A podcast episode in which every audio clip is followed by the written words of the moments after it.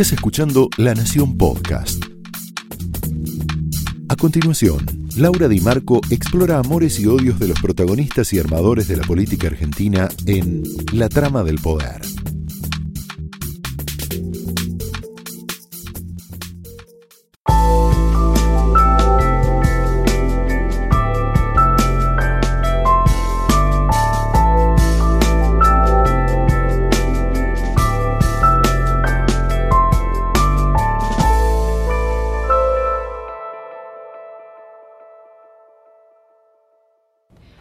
Noches, bienvenidos a la trama de hoy.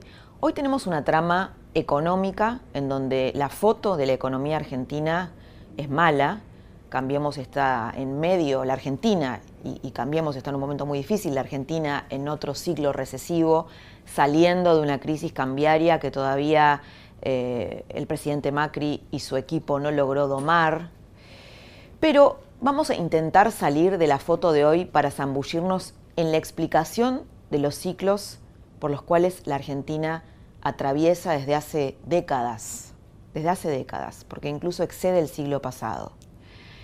Hace 20 años, el historiador económico, que es uno de los protagonistas de esta noche, Pablo Gerchunov, junto con Lucas Liach, escribieron un libro que se llama De la ilusión al desencanto, en donde se meten a explicar estos ciclos de la Argentina en donde nos ilusionamos con una posible solución eh, porque los argentinos somos conscientes de nuestras potencialidades, de nuestros recursos, de que pudimos haber sido un gran país y no lo fuimos, nos ilusionamos y después caemos en un nuevo desencanto.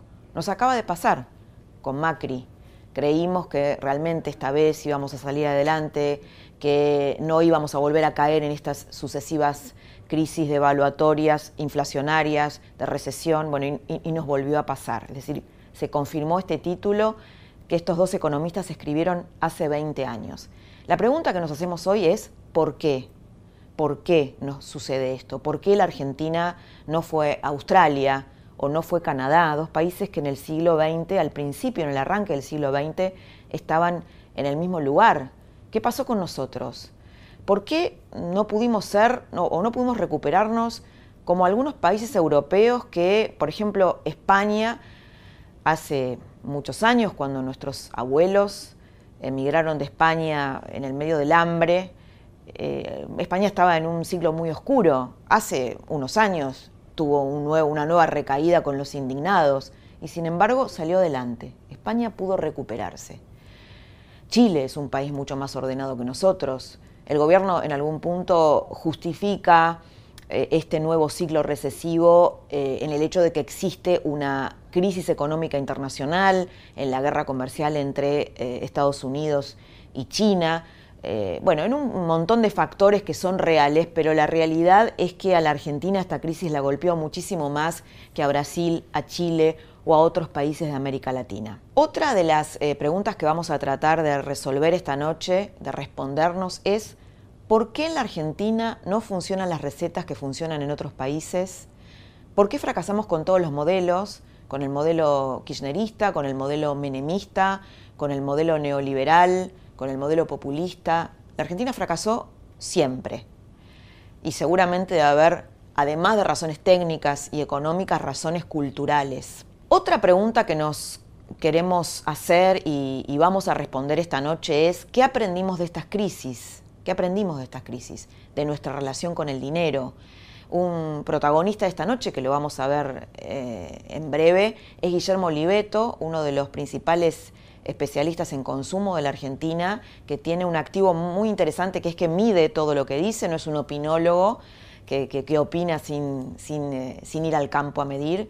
Y él asegura que la Argentina ha aprendido con esta crisis. Tiene un dato muy interesante que es que el 60% de la gente cree que vamos a salir adelante, es decir, que hay, si bien estamos todavía choqueados de este nuevo ciclo de ilusión que se pinchó, hay una gran cantidad de gente que está esperanzada en salir más allá de Macri, más allá de Cambiemos, obviamente Macri no tiene un 60% de, de aprobación, ni mucho menos, tiene un 38%, pero una cosa es el gobierno y otra cosa es la sociedad. Habría que tal vez poner el foco en que... Eh, en que hay tal vez un nuevo aprendizaje, en donde probablemente eh, se haya quebrado este ciclo de que los presidentes no peronistas se les complica la economía y no pueden terminar su, su mandato. Tal vez podamos torcer esa parte de la historia y, según lo que, lo que todo indica, Macri va a poder terminar este mandato. Eso ya es un aprendizaje. ¿La gente sigue votando por motivos económicos o una porción de la sociedad argentina vota por otras razones? Este es un nuevo aprendizaje que hicimos. La palabra ciclo viene de una palabra griega que es ciclo con K y significa círculo. También tiene otra acepción que es dar vueltas alrededor del huracán. Dar vueltas alrededor del huracán, que es lo que hemos hecho durante las últimas siete décadas por lo menos. La pregunta es, ¿podremos dejar de dar vueltas alrededor del huracán e ir hacia la estabilidad y el desarrollo? La trama de esta noche te va a responder esa pregunta.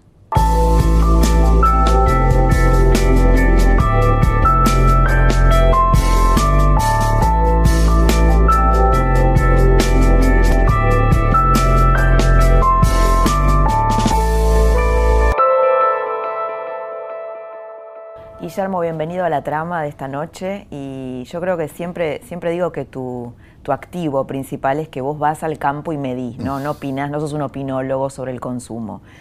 Eh, entonces, bueno, desde ese lugar lo que queríamos saber es, estamos viendo las heridas de la devaluación que hemos tenido, de la mega devaluación que hemos tenido en la gente.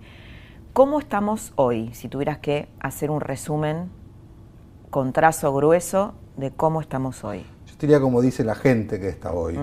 Eh, la gente dice está difícil, o muy difícil, dependiendo de, los estratos sociales. Y hay una distinción a lo que habíamos medido allá por el mes de mayo-junio, cuando fue la primera corrida cambiaria y el primer shock, donde primero la sociedad se sorprendió enormemente porque si algo tiene 2018 es una brecha gigante entre lo que se suponía que iba a pasar y lo que pasó. Era un año que iba a crecer 3 o 3,5% de la economía, que había cierta coincidencia con eso. El registro que había en la sociedad sobre el final del 2017, que había sido un año mucho mejor, era que, bueno, listo, de acá sigue para mejor, digamos, de acá. Sí, de hecho en marzo estaba la triple reelección, claro, Macri, Mario Peña Vidal, este, Larreta. Un hecho se ha escrito en Se apuraron un poquito, ¿no? Eh, entonces, creo que mm, eh, eh, frente al primer shock, la gente lo que decía era está complicado, el complicado como como expresión de no termino de entender, ¿no? De, qué pasó, digamos, ¿no? De, eh, me agarró desprevenido. Ahora ya entendió lo que pasó. Ahora en definitiva tenés una, para empezar, un cambio de los eh, de todos los valores relativos de la economía muy violento. Eh, todos, absolutamente todos, aún los que están en la mejor situación social, tienen la mitad de los ingresos que tenían en dólares, para empezar. Digamos. Creo que eso da vuelta gran parte de lo que fue la estructura de la economía Macri hasta acá, básicamente porque desarma un factor o dos factores que habían impulsado muchos sectores del consumo, sobre todo los bienes durables, que era el crédito accesible y barato, y por otro lado el dólar también, este, por empezar accesible porque no había cepo y demás, pero además muy barato. Entonces esto hizo que durante toda la primera etapa Macri, sorprendentemente, no crecieran los alimentos, los productos más básicos, que si eso sucede en cualquier otra instancia, lo que pensás es que bienes durables se está desplomando y sucedía lo contrario, que crecían sectores del consumo que muchos no entendían por qué, autos, motos, inmuebles, turismo al exterior, eh, bueno, eso estaba apalancado en el crédito y en el dólar. Al desaparecer esas dos cosas, o por lo menos este, cambiar significativamente eh, la posibilidad que la gente tiene de acceder a ambas, se te da vuelta la economía. Entonces hoy tenés a los consumidores recortando lo que nosotros hemos llamado tres anillos en función de sus prioridades. El primer anillo es lo postergable. Y ahí entra todo aquello que antes crecía mucho. hoy tenés caídas de 20%, de 30% en unidades en los meses de agosto, septiembre, en ventas de autos, en ventas de motos, en transacciones inmobiliarias, en electrodomésticos. Todo eso la gente dijo, ok, ya tengo stock, ya lo compré, este, lo puedo postergar, si no lo cambio ahora tampoco me pasa algo demasiado trascendente en mi cotidianeidad. Después hay un segundo anillo que lo llamamos los productos que son necesarios pero ajustables. De alguna manera trato de también optimizar poder adquisitivo ahí. Y ahí te entra toda la canasta de alimentos, digamos, todo lo que pasa por el supermercado, por el almacén, por el chino, donde, ok, lo sigo comprando, pero cambio de marcas, o cambio de lugar, o busco una oferta, una promoción, digamos, están ahí con lupa, con cuatro ojos. Vos hablabas, te escuchaba en una exposición, un modo austero con permitidos. Sí. Eso, eso, eso sigue. ¿Eso qué es? ¿Un consumo eh, eh, post-devaluación? Es un consumo, te diría, muy propio de la era Macri. La era Macri tiene eh, el concepto de austeridad instalado desde el origen. digamos, de hecho, yo digo que el clima siempre lo marca el poder. y de alguna manera, Macri trae eso en su propia génesis, ¿no? Como expresión de hay que cuidar los gastos, hay que ser ordenado, hay que ser previsible, hay que poder proyectar a futuro. Toda una lógica muy diferente a la anterior, que era mucho más del corto plazo, de vivir el hoy, de disfrutar del consumo, más populista, ¿no? etcétera. Entonces, en ese esquema, eh, ya la gente se puso en modo austero en el 2016, básicamente por la gran disrupción económica negativa que introduce el era Macri en la en la vida de los argentinos más cotidiana, que son las tarifas. pasar a pagar lo que durante 12 años fue gratis. Esto ya en noviembre del 2016 la sociedad lo entendía, no le gustaba, digamos, pero el 80% decía, sí, sabíamos que había que pagarlas, sabíamos que no iba a durar, este, no podía la luz costar igual que un café, pero nos hubiera gustado que hubiera sido diferente, de a poco, etc. Ese karma de las tarifas acompaña toda la gestión. En el 2017 apareció un elemento adicional ya no por necesidad, sino por deseo, que también te llevó a la austeridad, que fue el retorno del crédito hipotecario. Argentina tuvo 15 años de vacío de crédito hipotecario. Que le permitió un poco a la clase media poder soñar, ¿no? en tener su casa. Volver a tener, volver a tener un proyecto que parecía desaparecido de la argentinidad y en realidad solo estaba dormido.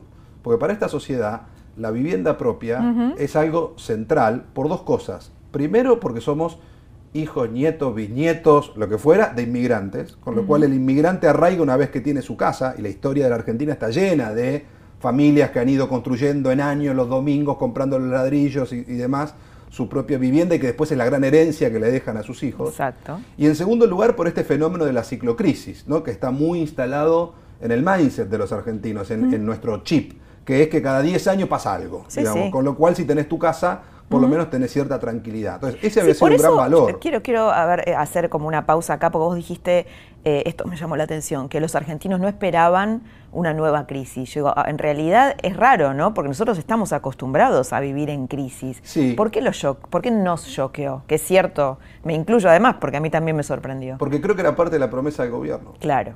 Que era que parte de la ilusión. Era parte del ciclo de la ilusión. Yo diría que en principio era parte del plan. Claro. el plan de, este gobierno básicamente era sacar a la Argentina de los ciclos de alta volatilidad y llevarlo a un modelo más parecido a Chile, digamos, a un modelo, eh, había otras inspiraciones, Israel, digamos, no importa, pero un modelo de lo que es la Latinoamérica del Pacífico en los últimos 10 años, este, donde tuviste crecimiento sustentable en el orden del 3 o el 4% promedio anual, con mejora progresiva de eh, la, movilidad ascendente, con recuperación de espacios de la clase media y demás. Este era el plan. lo que sucede es que eh, el plan se encontraba con una enorme dificultad que yo señalaba ya eh, en el 2014 cuando publicaba Argenchip, digo, sin saber quién iba a ser el gobierno, decía, quien fuera el presidente de la Argentina va a estar fuertemente condicionado por la estructura social que tiene este país, donde no solo había 30% de pobres, sino que además tenías 50% de la población que era clase baja y tenías 27 veces de brecha de ingreso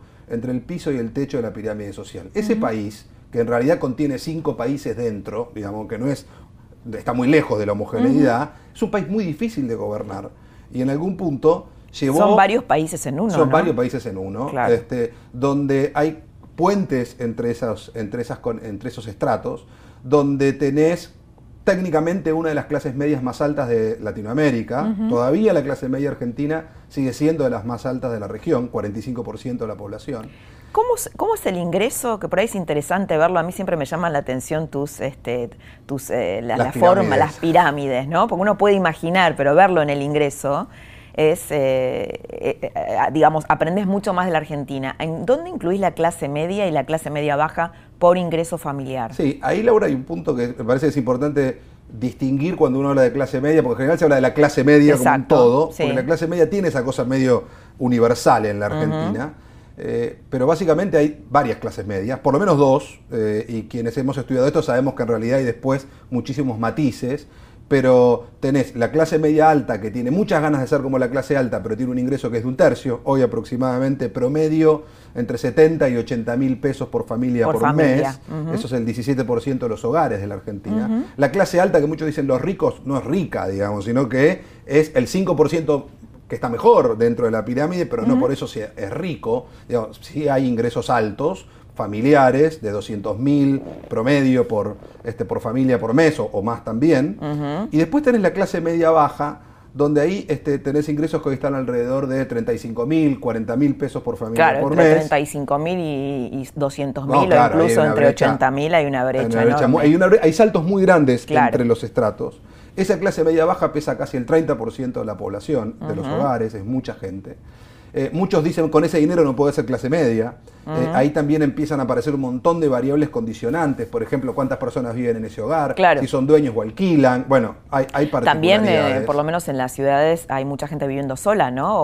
hogares. La Argentina tiene casi este, 20% de los hogares que son unipersonales. En la ciudad de Buenos Aires eso es bastante, está bastante por encima. De, la, la estructura de los hogares de la ciudad se parece en muchos casos más a grandes ciudades del mundo que a este, lo que es el resto de la Argentina.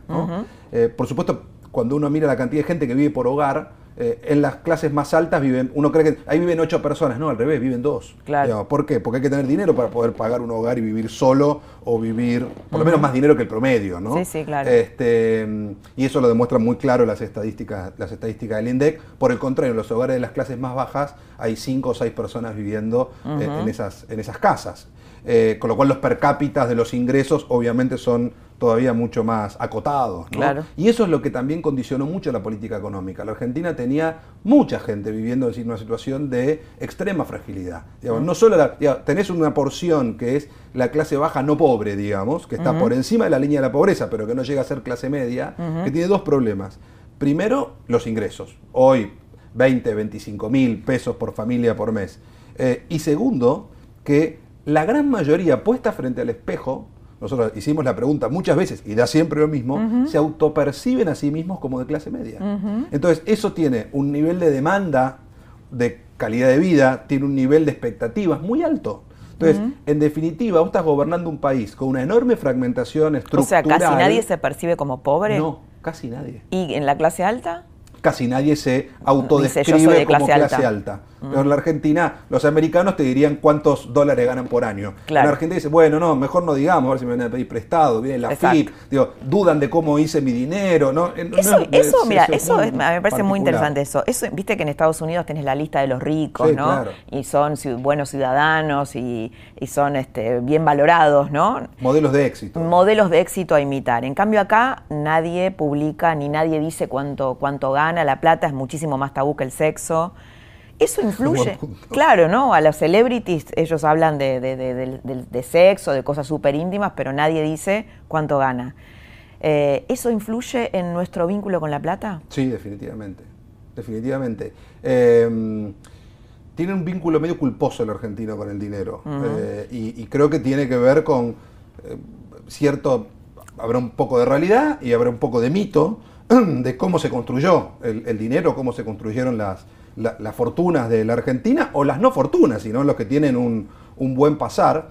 Y esto también es muy hijo de la ciclocrisis, porque el argentino, ¿a qué te lleva la ciclocrisis? Al, corto plazo, a tratar de hacer dinero muy rápido, a cuando lo ganaste sacarlo rápido de la Argentina, y también está, y esto llevó al fanatismo por el dólar, digamos. Entonces, está todo muy imbrincado finalmente lo que quiso venir a desarmar este gobierno, que era justamente, ese era un poco lo que yo planteaba de cambiar el chip, sacar esta idea de cada 10 años pasa algo, porque así es imposible construir de fondo, ¿no? Por eso creo que el discurso que está en este momento retomando el gobierno apunta a eso, a la transformación profunda lleva tiempo. Eh, y te diría que hasta el 2017, y acá, acá es donde de alguna manera el, shock del 2018 lo corre del eje, pero hasta el 2017 la gente empezaba a apropiarse de esos valores, valores del largo plazo, que eran toda una novedad en la argentinidad, y en esto tuvo mucho que ver el crédito hipotecario. Porque el crédito hipotecario te vuelve naturalmente más conservador. Cuando vos tenés ¿En que pagar 10 años una también había, permeado este discurso? O, era más un discurso de la clase media? Era un discurso que había entrado fuerte en la clase media Y en la clase baja el discurso que había permeado, eh, y yo te diría que permeó también, que está, que es, ok, hay que hacer, hay que ganarse el dinero trabajando, digamos, y el esfuerzo eh, tiene recompensa. Eh, en este sentido, hay algo de la vinculación con el crédito hipotecario que tocó fuertemente a la clase baja, que es la construcción. El año pasado la construcción generó casi 50.000 puestos nuevos de trabajo. Y vos veías a quienes habían conseguido trabajo en la construcción, ejemplos que aparecían por ahí en entrevistas en televisión y te decían, no, no, yo ahora me voy a comprar el par de zapatillas que quiero este, porque me lo gané eh, bien ganado. ¿no? Entonces hay, un orgullo del trabajo que es un valor eh, que a mí me parece muy sano, naturalmente, que, que, se recupere en la agenda y que creo que está ahí, que está latente. O sea, en algún punto, si uno tuviera que imaginar cuál sería la mejor foto del 2019, es borrar el 2018, digamos. De alguna manera es tratar de reconectar con el 2017, digamos, y que este año, que fue un año realmente muy malo en, en, todo sentido, digamos, un año donde tuviste un crecimiento del dólar del 100%, una pérdida de poder adquisitivo en dólares, que es una, una, manera de mensurarlo, del 40 o del 50%, pero en pesos va a terminar siendo que finalmente la que mueve la economía de todos los días, 10%, 12%, no sabemos dónde terminarán corrigiendo los salarios, pero está claro que en general difícilmente algún sueldo llegue al cuarenta y tanto por ciento que va a haber de inflación. Entonces, este, eh, un año donde la economía termina cayendo 2%, eh, frente al 3 que se esperaba, bueno, eh, claramente no es un año para recordar, sí es un año donde, bueno, en algún punto pasaron muchas cosas. Yo digo, Cristina tuvo su 2018, que fue el 2009, eh, sequía, eh, venía la crisis de Lehman Brothers, eh, venías de ahí, te habías peleado con el campo, habías perdido la elección de medio término, estuvo la gripe A, bueno, de todo pasó ese año. Bueno, Macri tuvo eso este año, más los propios errores que el gobierno hoy mismo te, reconoce, pero la sequía, el tema de Trump con China, con Turquía, bueno, una serie de factores que incidieron, pero la sequía creo que en algún punto pone de relieve la eh, trascendencia que tiene el campo en la Argentina. Que muchos dicen, bueno, no, pero el campo, nos hablamos con una cosecha, mira, no sé si nos hablamos con una cosecha. Ahora, fíjate lo que pasa cuando hay una mala cosecha. este, ahí hay una de las grandes esperanzas del año que viene. Tenés una cifra que a mí me llamó la atención, yo te la escuché, que es eh, que más del 60% de la gente cree que vamos a salir, sí. que vamos a despegar. Eh, mucho optimismo, ¿no? En un país que uno podría decir ha fracasado económicamente con todos los modelos, ¿no? Nosotros hemos fracasado con todos los intentos. Sí, eh, a ver, yo te diría que la, gente ahí eh, hoy está como muy, muy realista, muy pragmática, muy consciente. el 90% dice esto es una crisis, no, no, lo nombra con ninguna otra manera. Sí. Le pone, le pone la palabra le pone la palabra crisis, que además nosotros la tenemos guardada en el bolsillo, digo, sale muy rápido esa palabra en la Argentina por esto de la circularidad y la, y la constancia en ese sentido.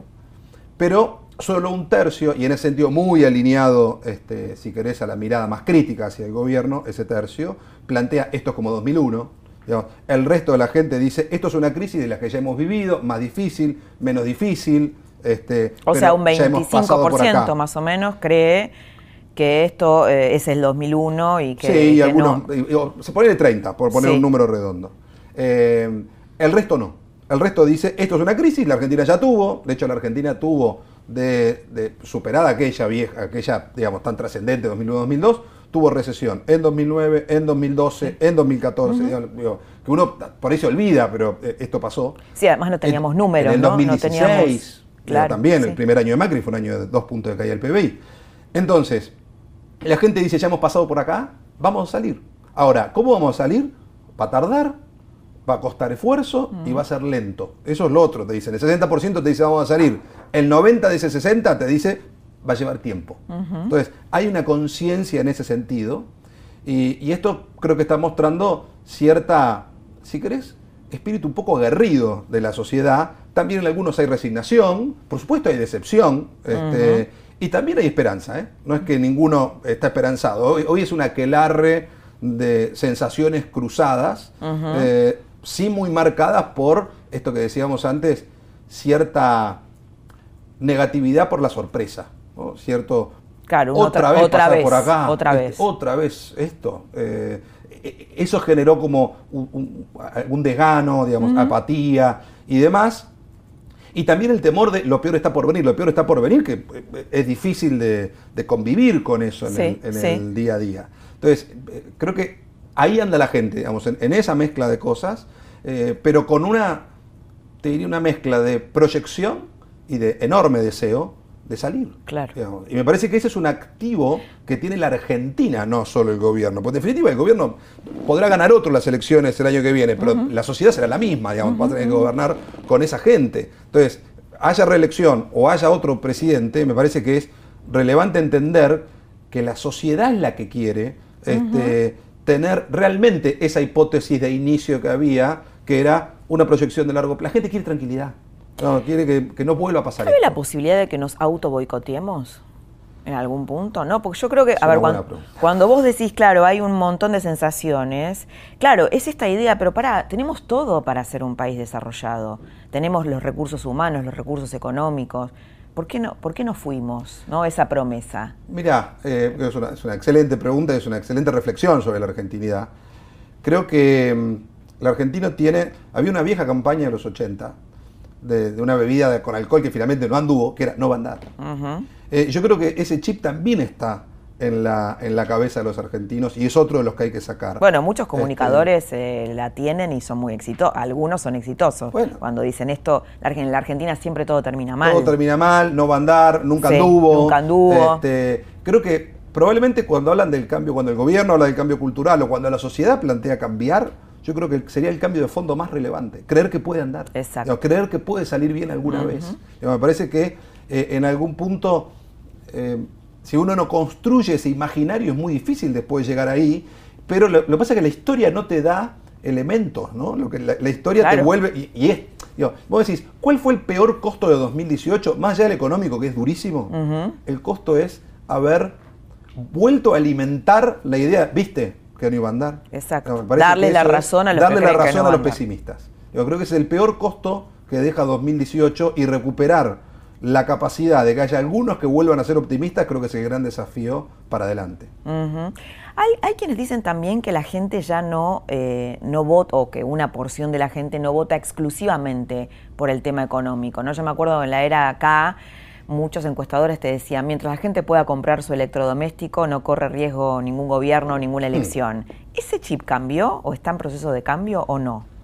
Yo creo que, y ahí tal vez por mi deformación profesional y manera de mirar las cosas, el consumo cotidiano tiene muchísimo hmm. que ver con el humor social y el humor social después tiene muchísimo que ver con cómo la gente termina votando. Creo que de todas maneras en este proceso hay una apuesta, tal vez del gobierno, en este momento, de eh, que haya otros elementos que sean considerados al momento, de, al momento de votar. Una de las cosas que veíamos en la elección del 2017, cuando mirábamos un poco el humor social, es que alguna gente te decía, inclusive en las clases más bajas, no estamos tan bien, pero está el metrobús, pero están las cloacas, pero eh, tengo más seguridad en el barrio, pero una serie de variables que eran, lograban ser percibidas en tanto el bolsillo estuviera razonable. El problema es que hay como un trade-off ahí, ¿no? Como un límite. ¿Hasta dónde el bolsillo puede estar mal para que vos sigas valorando lo que está por fuera de tu hogar, ¿no? Eduardo Fidanza una vez había, había publicado en La Nación una columna donde él hablaba de el kirchnerismo te dio todo para adentro, pero no para afuera, digamos, te daba el plasma o te daba este, mejoras en tu cotidianeidad muy cercana, pero tenías problemas eh, cuando salías a la calle. Eh, Macri hizo al revés, digamos, al principio te complicó un poco esa cotidiana, pero te empezó a solucionar el asfalto, digamos, y, este, las cloacas, los planes de infraestructura y demás. Eh, creo que esa tensión va a estar en la elección y probablemente marque la elección. Seguramente eh, si Cristina es candidata, recordemos lo que dijo en el 2016 en Comodoro Pi la primera vez, que fue cierren los ojos por un momento y piensen cuándo estaban mejor, si antes o ahora. Y ese va a ser para mí seguramente el... La economía, claro, van a hacer campaña con la, la oposición va a hacer fuertemente campaña con la economía y creo que el gobierno va a tratar de... Primero, a ver, primero va a tratar de que la economía esté mejor, con lo cual creo que no desconoce que la economía tiene una enorme importancia en cómo la gente vota. Y el tema de que la gente, mira, el otro día estaba en una charla, no sé esto cuánto tiene de masividad, ¿no? La gente no sacó los depósitos de, los bancos. Sí. A pesar de la fuerte campaña del kirchnerismo, de que venía un 2001 y el corralito, y bueno, todo lo que, se ve en las redes. Y una, un par de personas me decían eh, que habían pensado en un momento en sacar el dinero y dijeron, no, ¿sabes qué? No, lo vamos a dejar. ¿No? Como una apuesta al país creo que sería algo de, lo, de, eh, por lo menos atemperar el autoboicot, ¿no? De lo que vos decías. De el autoboicot que no, no nos metimos creer, mucho ahí. Eh, creo todavía, me quedo un poquito, creo un poco más. Me parece que eso es un gran triunfo eh, en algún punto. eh, y que de alguna manera muestra lo que, lo que hablamos al principio, ¿no? que la gente quiere que salga bien. independientemente de Macri, digamos, después Macri no tiene 60 y pico por ciento de aprobación, tiene 38, 40, 36, depende de quién lo mida. Entonces hay mucha gente que tal vez vote a otro, pero dice, por favor, más allá de quién gobierne, se trata de nosotros, por de cómo nos va. Entonces, creo que en ese punto hay una toma de conciencia eh, y hay una, eh, una cosa un poco más no solo más realista, sino más madura de la sociedad, de empezar a procurar desarmar el auto boicot, de bueno, que explote todo, así después vemos, pará, mira que si explota todo, a lo mejor explotás vos en el medio. creo que eh, en ese sentido, la, la terrible cicatriz queloide que quedó del 2001-2002 todavía sigue marcando y definiendo la sociedad argentina. Por eso es clave que mucha gente diga, esto es una crisis, pero no es 2001-2002. Y además no hay ningún fact de la economía que te lleve a ese lugar, más allá de que pueda haber sensaciones o gente diciendo, no hay eh, datos fácticos que muestren eso. Cuando vos comparás los números son completamente distintos. La economía cayó 11% en el Pero bueno, hay memoria del caos, ¿no? en esta sociedad. Las memorias este, en la Argentina los fantasmas se convocan muy rápido, por eso está bueno tenerlo claro y poder atemperarlos cuando aparecen. Guillermo, muchas gracias por haber estado acá y habernos enseñado más de nosotros. muchas gracias. Gracias, Laura. Hasta aquí viste una radiografía, la foto de hoy del consumo, de cómo consumimos y de la, de la relación con el dinero que tenemos los argentinos, de las huellas que nos ha dejado esta mega devaluación que vivimos. Y ahora vas a escuchar un debate y una reflexión poco común en la televisión argentina. Es el historiador económico Pablo Gerchunov, que nos va a explicar en profundidad por qué tenemos este formato de ciclos de ilusión y desencanto y cómo se puede salir de esta neurosis nacional.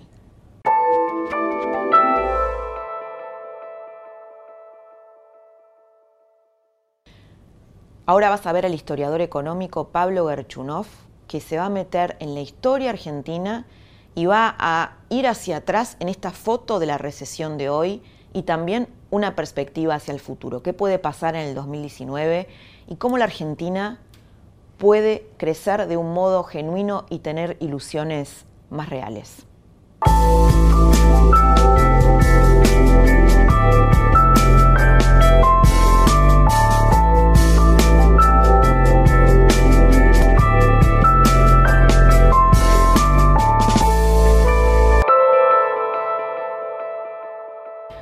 Buenas noches, Pablo, bienvenido a la trama. Además, es un, honor también tenerte desde, la, desde el mundo académico, ¿no? Para mirar con más profundidad y entender por qué estos ciclos, vos hace unos años, hace unos 10 años, escribiste un libro con Lucas Liach que se llama De la ilusión al desencanto. Y esto, este ciclo sigue activo. ¿Por qué? El libro tiene 20 años. 20 años, yo dije 10, 20, ¿cierto? Del 98. Creo que va por la séptima, octava edición, no sé bien. ¿Y por qué preguntas? ¿Por qué eh, tenemos este karma? Claro, Yo creo que hay una primera cosa que yo diría, y es cuando uno se enfrenta a casos de este tipo, a países que tienen este tipo de problemas, ciclos vertiginosos, que pueden derivar en tendencias a la decadencia relativa respecto a otros países. Por eso yo escribí alguna vez un libro que se llama ¿Por qué Argentina no fue Australia? Eh, Esa es otra pregunta. Bueno, después lo, Sí, sí. Eh, cuando uno se enfrenta a estos, este tipo de casos, uno tiene dos caminos posibles para seguir. Un camino posible es los políticos se equivocaron todo el tiempo. La dirigencia es un desastre. La dirigencia es sistemáticamente un desastre, desde siempre un desastre, o desde que comenzó esto, eh, desde que comenzaron estos ciclos. Y la otra, em, el otro camino posible, que me gusta más, es pensar que la sociedad y la economía argentina tienen algunos rasgos particulares y que por lo tanto hay que tener un poquito más piedad, más de piedad con los gobiernos y pensar más complejamente el tema de cómo es la sociedad, cómo es la economía y cómo se fueron moldeando la sociedad y la economía. Es decir, vos, eh, digamos, decís que es más la sociedad y la cultura. Sí. Eh, ¿no? ese, ese formateo y no tanto la dirigencia. La, la palabra cultura es una palabra que me coloca a mí en estado de alerta muchas veces, porque tiendo a pensar, pero puedo estar equivocado, que la cultura cambia en 500 años. Y, que, y, que, y, tengo entonces la esperanza, el optimismo dentro del ciclo de la ilusión y el desencanto, la ilusión de que no sea la cultura, de que sea algo que, podamos cambiar un poco más rápido que lo que son cambios culturales profundos. Yo cuando te digo la cultura también incluyo eh, creencias ¿no? de los argentinos. Sí, sí, creencias que están en nuestro personalidad colectiva. Configuraciones institucionales, pueden ser muchas cosas. Exacto, sí. Ahora, si yo te tuviera que decir, eh, dentro, por ese, yendo por el rumbo de rasgos de la sociedad y rasgos de la economía permanentes, persistentes más que permanentes. Yo lo que a lo que suelo apuntar es que la Argentina tiene desde el comienzo de los tiempos, esto es si quiero exagerar, desde 1810, dos conflictos, dos conflictos que la, acompañan todo el tiempo en el desarrollo de la nación como nación, de la Argentina como nación. Un primer, un primer conflicto que hoy está presente, pero que nace con la nación misma o con la independencia misma, es el conflicto federal. Argentina es un una nación federal enormemente desigual. La provincia de Buenos Aires no es hoy una provincia rica como era entonces. La provincia de Buenos Aires alberga a 20 kilómetros de la Casa Rosada un contingente, una aluvión de pobres y de marginales que son una novedad extraordinaria si uno mira la historia argentina en el largo plazo. Quiero decir entonces... Una novedad de los 90, ¿no? Una novedad que viene desde antes, pero que se acelera, muy fuerte en los 90. Yo diría casi viene desde la década del 30, pero se acelera muy fuerte en los años 90. Efectivamente, las políticas de Menem, ahí sí hay que hablar de la responsabilidad de la política pública. Las políticas de Menem aumentaron mucho el desempleo de los trabajadores no calificados y estos pasaron a vivir como pudieron desde entonces prácticamente a la intemperie hasta que en los años 2000 aparecieron los programas de protección social. Exacto. Bueno, en la oficina de Agustín Salvia del Observatorio Social de la Deuda eh, que creo que debe, ser uno de los pocos que tiene un método de empalme de medición de la pobreza de los 70 en adelante, se ve muy, muy claramente cómo la curva de la pobreza en 94, 95 hace así. Pega el salto. Pega, el, salto, a la pobreza. A la pobreza y va rumbo al casi el 30% que tenemos hoy y no se levanta más. Ahora, pero entonces fíjate lo siguiente, tenemos por un lado un conflicto federal que viene de lejos y mm. ahora estamos sobreimprimiendo sobre ese conflicto federal un conflicto de clase, un conflicto social. Un conflicto social que yo diría va más allá de la marginalidad y de la pobreza. Es un conflicto en donde eh, las aspiraciones de consumo de la sociedad como un globo, como un conjunto, como, como, la, como una totalidad, las aspiraciones sociales de, consumo de la sociedad eh, no, pueden ser satisfechas por, la, por nuestras capacidades productivas, por la estructura productiva. Entonces hay como una inconsistencia entre nuestra verdadera riqueza y nuestras aspiraciones de consumo. ¿Y Macri? ¿Qué pensás?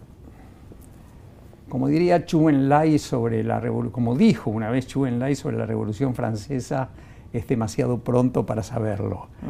Macri está en un, en este momento, eh, la vocación modernizante está en el discurso, pero la práctica de la política pública es salir de la emergencia.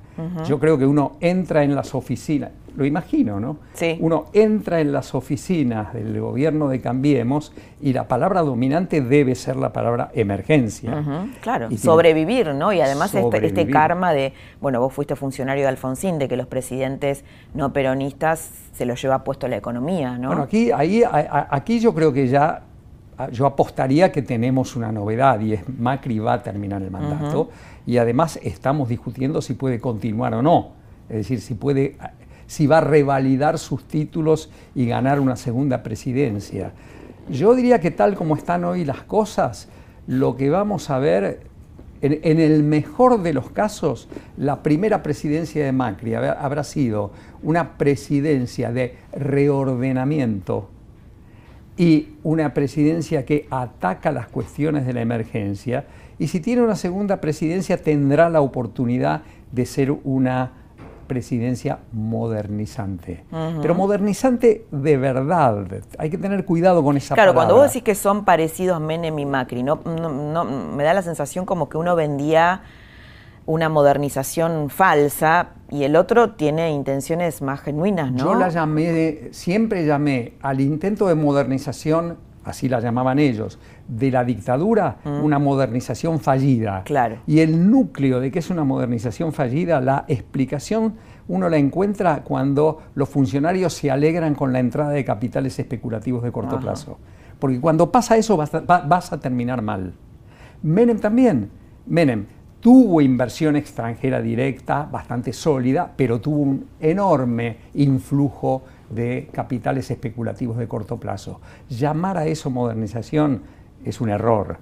Entonces la pregunta es, Macri en, el primer mandato también tuvo un primer momento, los primeros dos años, en que se alegraban porque Templeton traía, dinero, digamos, ¿no? Bueno, espero que el cachetazo que sufrieron sea un cachetazo que aleccione a Macri si tiene una segunda oportunidad y sepa que el rumbo de la modernización y del progreso es un rumbo más lento mm. y es un rumbo menos excitante, si se quiere.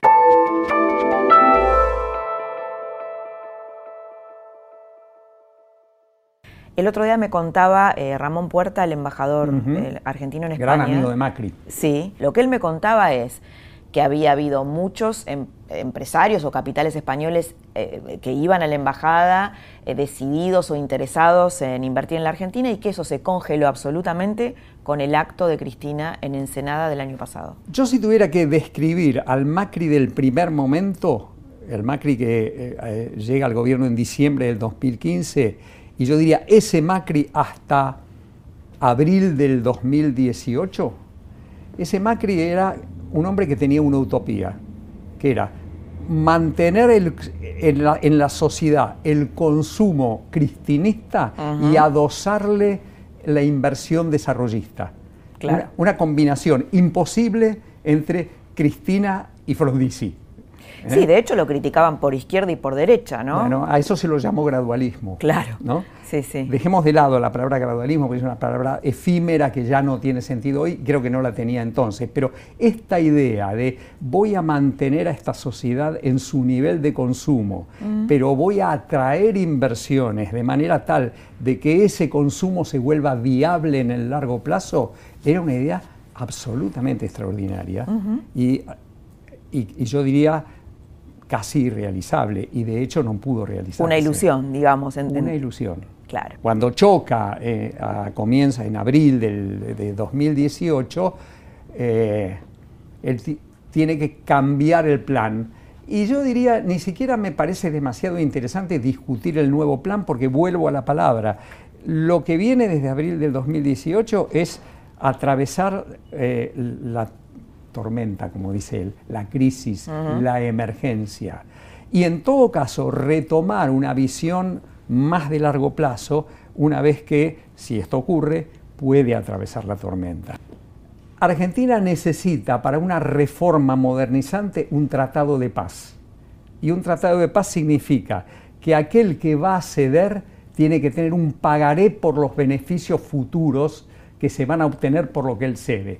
Dicho de otro modo. A ver, por ejemplo, esto que estamos diciendo, bueno, flexibilizamos las leyes laborales, ¿no? Sobre todo para el tema de las pymes. Pero los beneficios de la empresa en parte me corresponden. Ok. Y esto no es un exotismo. Esto recorre Europa y empieza a recorrer Estados Unidos. Entonces, que sería una manera de reemplazar un poco ese estado de bienestar que ya no puede por sostenerse. por otro. Por otro. Por otro, en donde la propiedad del capital esté más difundida, por ejemplo. digo, estamos tan atrasados que estas son discusiones que no existen en no, la No, claro, claro.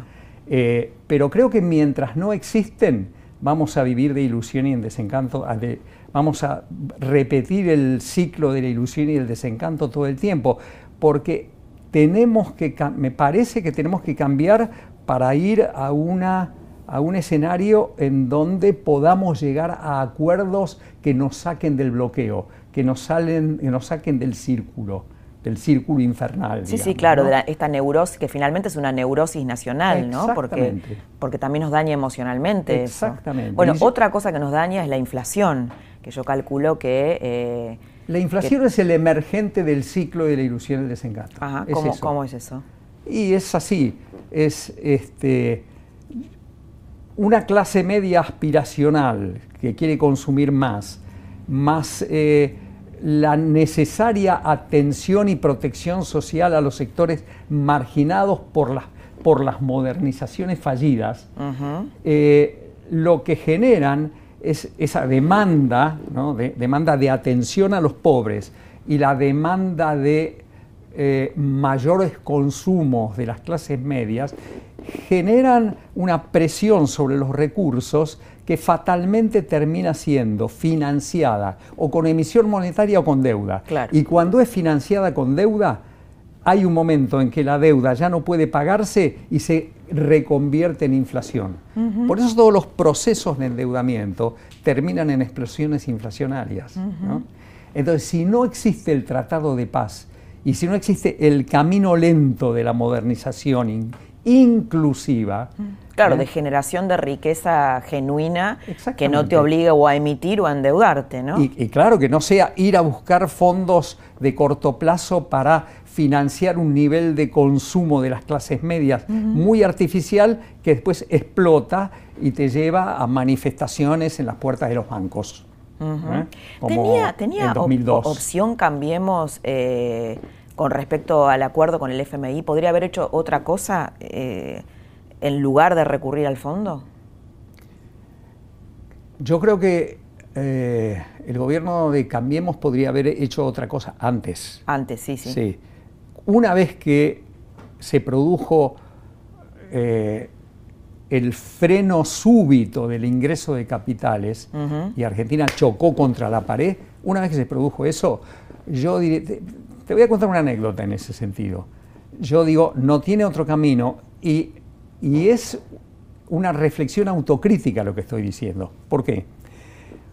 Porque cuando empezó Macri, empezó, eh, una de las cosas que hizo Macri cuando empezó es viajar por el mundo para eh, concitar la simpatía de los líderes occidentales. Sí, tal vez para convencerse de que como él era el nuevo presidente, eso iba a ser suficiente para progresar el, era el, nuevo presidente y era como la representación de lo que a Occidente le gustaba. Claro, claro. Entonces viajó por el mundo para tratar de conseguir apoyos y yo me reía a carcajadas. Decía, así no se consiguen las cosas.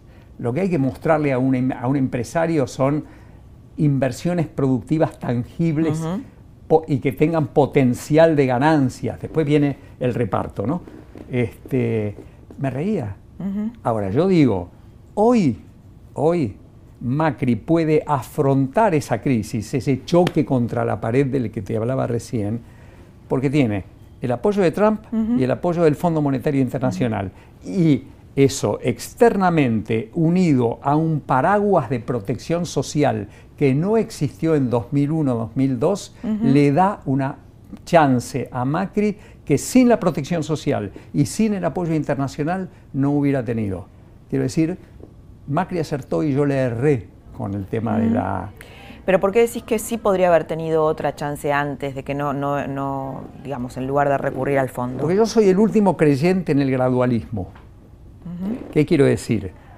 Te habrás dado cuenta que yo digo, vamos pausado, modernización inclusiva, no dejemos a nadie afuera. A veces te tenés que pelear, no soy un ingenuo, pero, pero el, camino, es, el camino que yo veo es un camino de ese tipo. Entonces, yo digo, antes que eso debió haber sido, me parece a mí, eh, gradualista en lo fiscal, que no lo fue porque fue muy expansivo en lo fiscal, pero sobre todo no ilusorio en la política antiinflacionaria. No se podía bajar la inflación como lo, como lo pretendía Federico Sturzenegger. Mm. No se podía. Y de hecho, fíjate, es un objetivo abandonado por el momento. Mientras dure la emergencia, es un objetivo abandonado.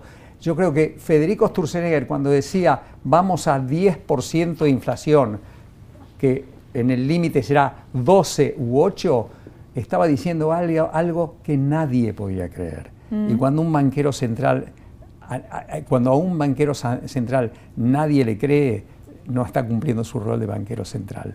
Entonces yo lo que creo es que un, una macroeconomía gradualista más robusta y consistente entre el Ministerio de Hacienda y el Banco Central probablemente hubiera evitado el choque de abril a pesar del contexto internacional, ¿no? Del cual tanto habla el gobierno. la guerra China-Estados Unidos, la guerra comercial. Lo que pasa es que ponen todo ahí. Claro. Ahora, cuando uno se pregunta, ¿y por qué no le pasó a Chile? ¿Y por qué no le pasó a Uruguay? ¿Y por qué no le pasó a Brasil? A Brasil están pasando otras cosas horribles, ¿eh? desde mi punto de vista. Bolsonaro me parece una cosa horrible que le está pasando, pero no le está pasando eso, no le está pasando a Colombia, no le está pasando en general a los países emergentes. Le pasó básicamente a Turquía y a la Argentina. Argentina es en el ciclo de la ilusión y el desencanto un caso de ese tipo. Cuando hay una crisis siempre hay un país y la Argentina. México y la Argentina.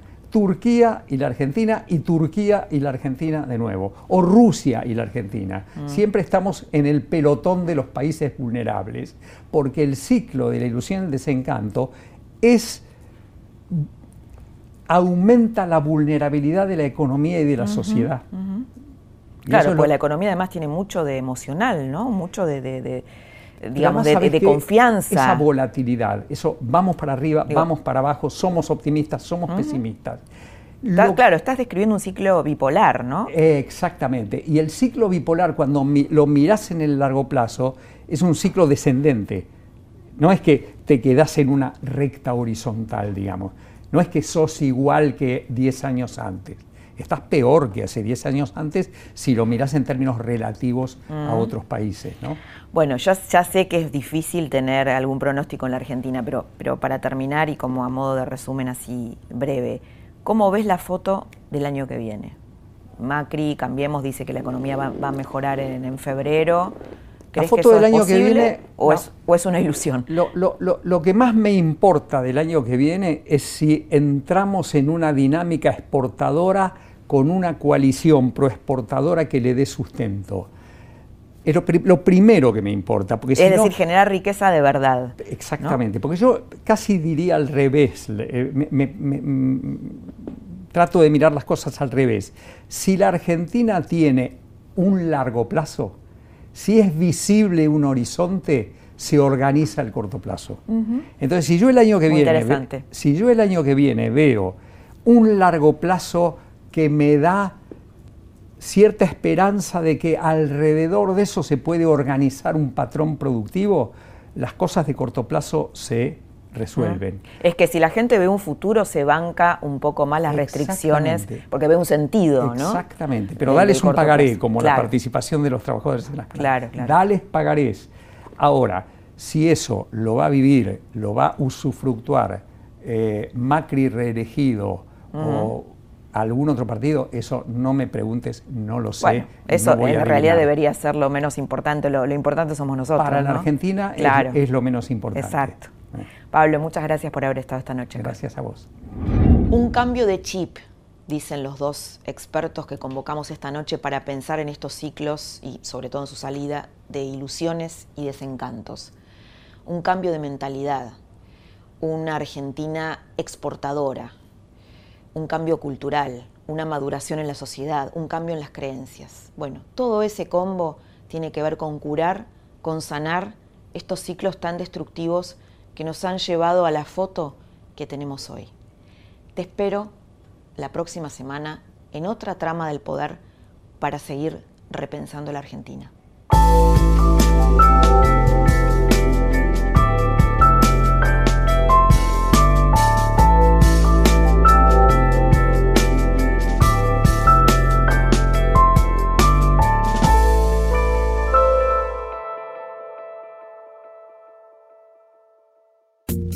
Esto fue La Trama del Poder, con Laura Di Marco, un podcast exclusivo de La Nación.